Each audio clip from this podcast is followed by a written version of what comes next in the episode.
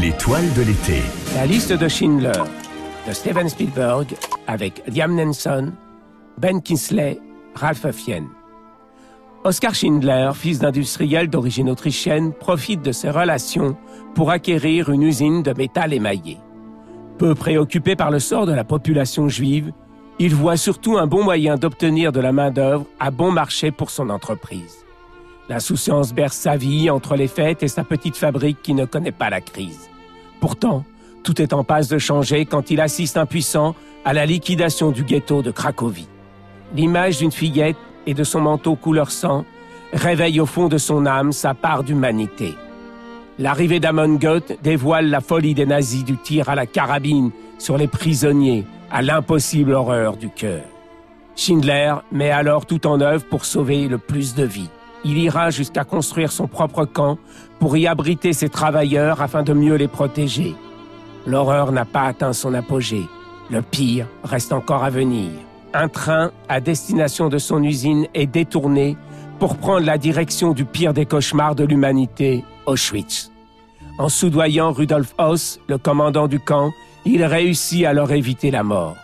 Il sera pourtant pourchassé comme membre du parti nazi et comme un profiteur de guerre est reconnu comme juste par le peuple d'Abraham. Oui, j'ai de nouveaux travailleurs qui arrivent demain. D'où est-ce qu'ils viennent déjà? De Yougoslavie, la commandante. Il faut que je fasse de la place. Euh, Faites-moi une charnière. À vos ordres. Un premier projet de la MGM échoue en 1963. Presque 20 ans plus tard, l'écrivain Thomas Kennedy écrit la liste Schindler qui sert de base au film. Au départ, Steven Spielberg voulait en confier la réalisation à Roman Polanski ou Martin Scorsese, qui refusent.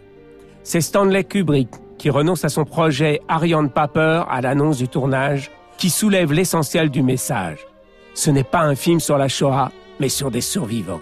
C'est bien la force du récit de Spielberg, placé au cœur de l'horreur, la notion de survie, ne garder que l'espérance là où d'autres n'auraient dévoilé que la part sombre et ténébreuse de notre humanité perdue, c'est bien l'éveil des consciences qu'il révèle, celle d'un homme qui ne peut rester indifférent à la folie qui l'entoure et agit.